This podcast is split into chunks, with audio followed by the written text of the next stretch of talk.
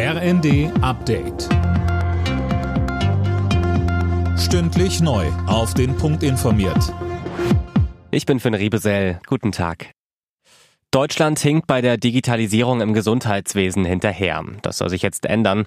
Der Bundestag hat zwei Gesetze für mehr Tempo in dem Bereich beschlossen. Mehr von Tom Husse. Ein großer Punkt, die elektronische Patientenakte, die wird bisher nur von wenigen genutzt. Ab 2025 sollen alle gesetzlich Versicherten so eine digitale Akte bekommen, es sei denn, sie sprechen sich aktiv dagegen aus. Gesundheitsminister Lauterbach rechnet damit, dass die Medizin so besser und effizienter wird.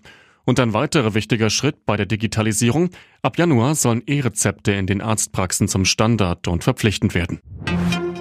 Auf dem EU-Gipfel in Brüssel geht es ab heute um die Erweiterung des Bündnisses.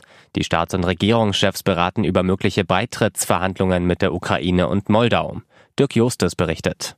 Außerdem geht es bei dem Treffen um weitere Finanzmittel für Kiew. Ungarns Regierungschef Orban hatte vorab mit Blockade gedroht und er zeigte sich zu Beginn des Gipfels weiterhin unnachgiebig. Es gebe keine Eile, sagte Orban. Ein Fakt könnte dabei eine Rolle spielen. Der Ungar pflegt nämlich eine freundschaftliche Nähe zu Russlands Präsident Putin.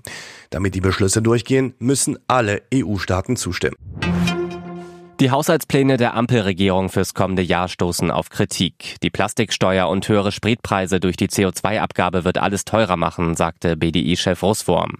Auch die Wirtschaftsweise Grimm kritisiert die zusätzlichen Belastungen für die Bürger.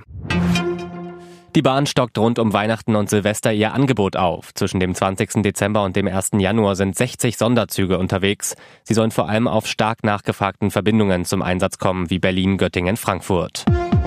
Alle Nachrichten auf rnd.de